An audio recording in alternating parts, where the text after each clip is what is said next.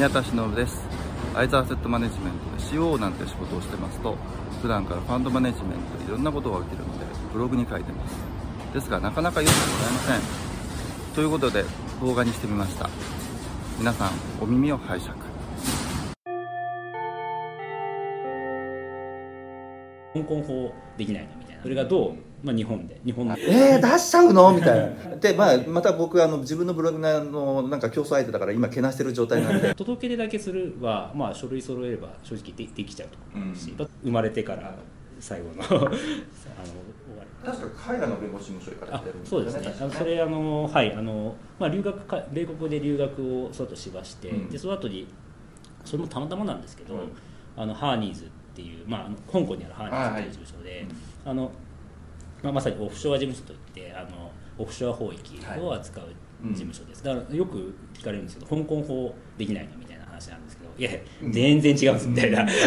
みんなみんなそれ言いますよそうそう。香港にあるのに香港の法律しゃべらないみたいな。そうそうそうそうそう。香港法はできなさいとか言いますけどそれは別のとこのピーってとこ行ってくれっていうそう話しますもんね。そう。でそれはまあ要はあのオフショアの領域の法律だけをやる、まあ、要は日本でいうと外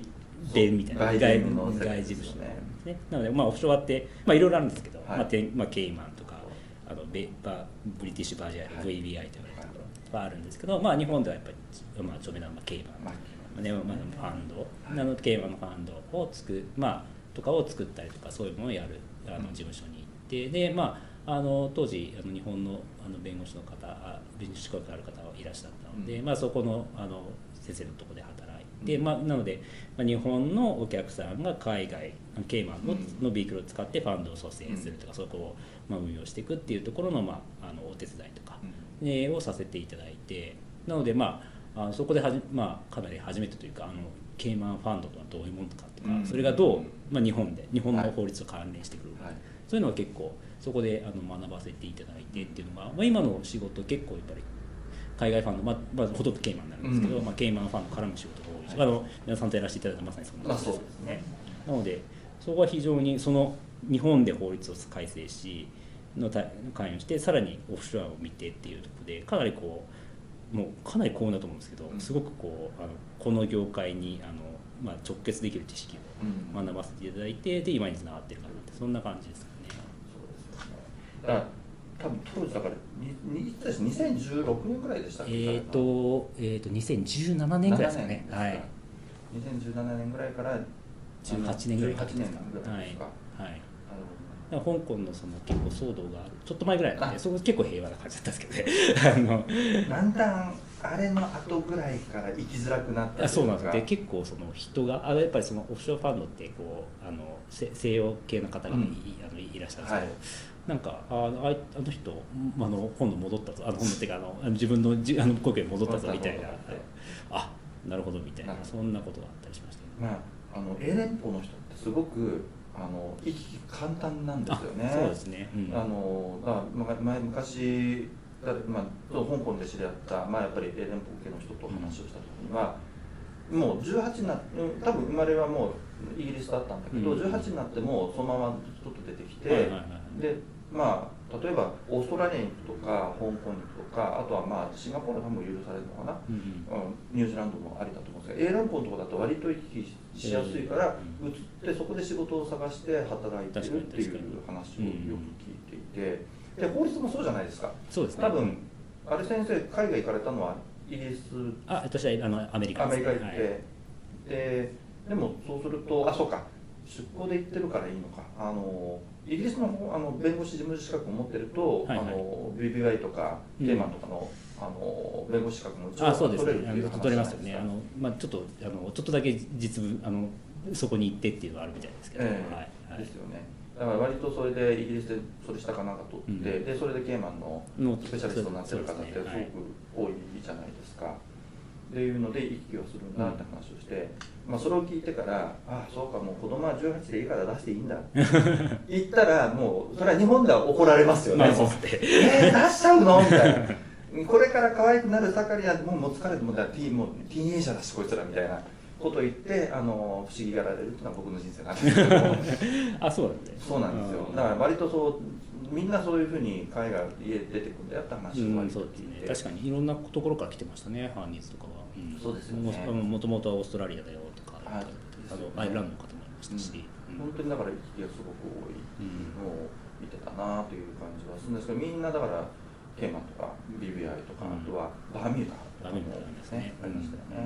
ていうところはあると思うんですけどでまあ戻られてまあ基本だからファンドの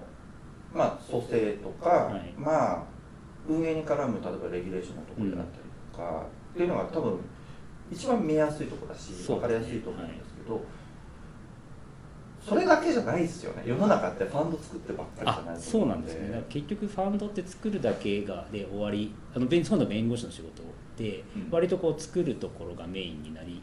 がちだしまあそれは確かに多いんですけどあの実際結構オペレーションをしていく中でも、あのまあ、いろいろ法律が関わってきますし、はいあとはまあそもそもそう作る時もなんかこう、まあ、契約いわゆる LP ですね。組合契約を作って、っていうだけが実は仕事ではなくてあの日本だとその、まあ、と投資有限責任組合っていうん。あのまあ、いわゆるこう LPS っていうのを使うんですけど、それ結構登記しなきゃいけないんで、うん。まあ、その登記申請もするしあとはその、まあ、このさっき言ったその手書き機関投資家と特例はい。特例業の届け出もしなきゃいけない、はいでそれもあの、まあ、その辺ってまあ司法書士とか行政書士とかもできるし。本当にウェブサイトで、はい。あの売ってますよね。やってますそのサービスね。そうそうそうそういやどんだけちゃんとやるんだろうってうん。すごい心配で。そうなんですよね。ななでまあ、また僕あの自分のブログのなんか競争相手だから今けなしてる状態でどんどんやりたいところなんですけど。あれあのほ要はあのなんだ行政届け出とか、はい。あのまあ登記みたいな部分を売りたいからあの話をすごくしてるなってすごく感じるところあるんですけど、実際ファンドってそこだけじゃないじゃないですすよね。で形式を整えて出せば通る部分って確かにあるんですけど、実際それだけじゃなくて運営のところとかまあね。まあ多分63条届け出ってあの年次も届け出るから、うんうん多分その自分たちのアクティビティちゃんと整理しなければいけないし、そうですね。はいでちゃんとそれに基づく裏付けとかもやっとかないと、うん。検査入られた時困りますようんみたいな話とかってまで入るの多分弁護士の先生たちの方がまあしそれはそうです。っかりすると思うんですよね。それはそうですね。だからまあ正直そのと届け出だけするは、まあ、書類揃えれば正直でできちゃうと思うし、うん。まあ、登記もまあそういうところがあるんですけど、ね。まあ、そもそもじゃあ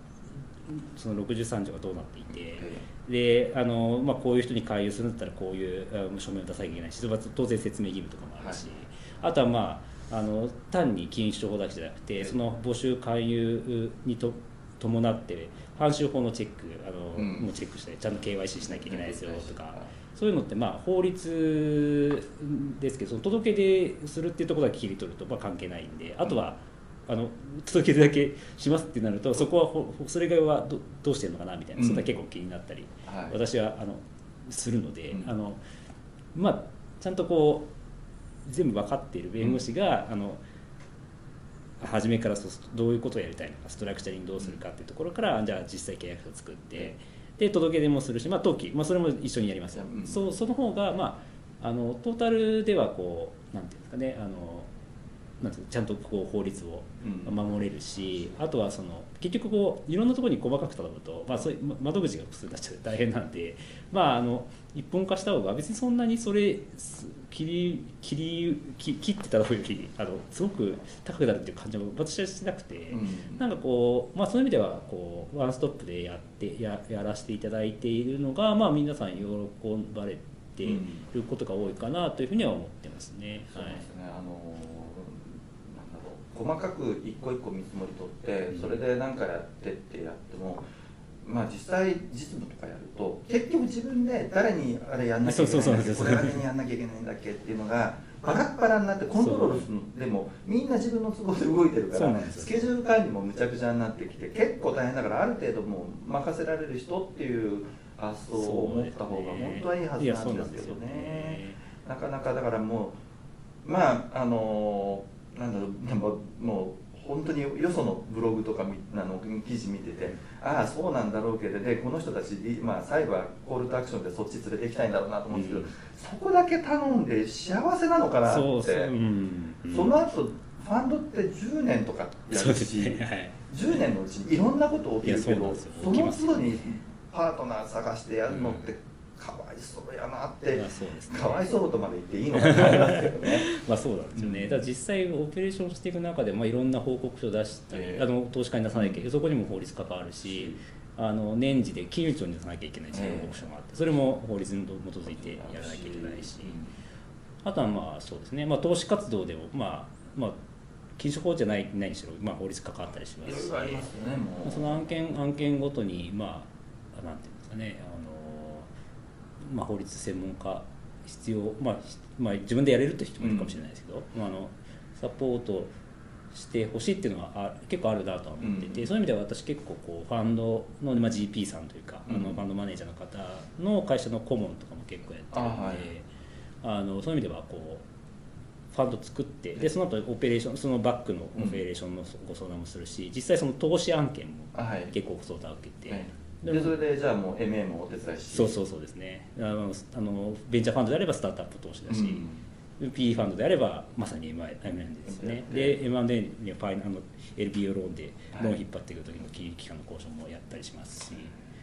とかあとはまあその、まあ、それは投資でで処分する時例えば IPO で上場しました、はで売却したらあの、まあ、有価上場有価証券なんで、うん。大量保有出しますみたいな。はい。大量保有もなかなかあの結構細かい話があるんで。書き方のお決まりとかあってですよね。うちのヘッジファンドサイドたまにヒットして出してることがあるっていう時ももうあれどうなんだっけ？そうそうそう。そうであのあれあの間違えると訂正報告書出さなきゃいけないあれが残っちゃうんで結構いやしかもウェブサイトにたまにね出ててあれこれ出てんだけど本当なのとかつがねいやなんかね探し物みたいにずっと出てるやつありそうだからますよね本当にいつも慎重になるんですけど、えっていうのもあでもそれもやそういうお手伝いもしますし。で最あの、まあ、最初最終的にはファンド生産登記してあの特例業務の廃止登記みたいなのをして。いやもう本当に作るとこあの生まれてから最後の あの終わりまでやあのやってるなみたいなことはよく覚えますね。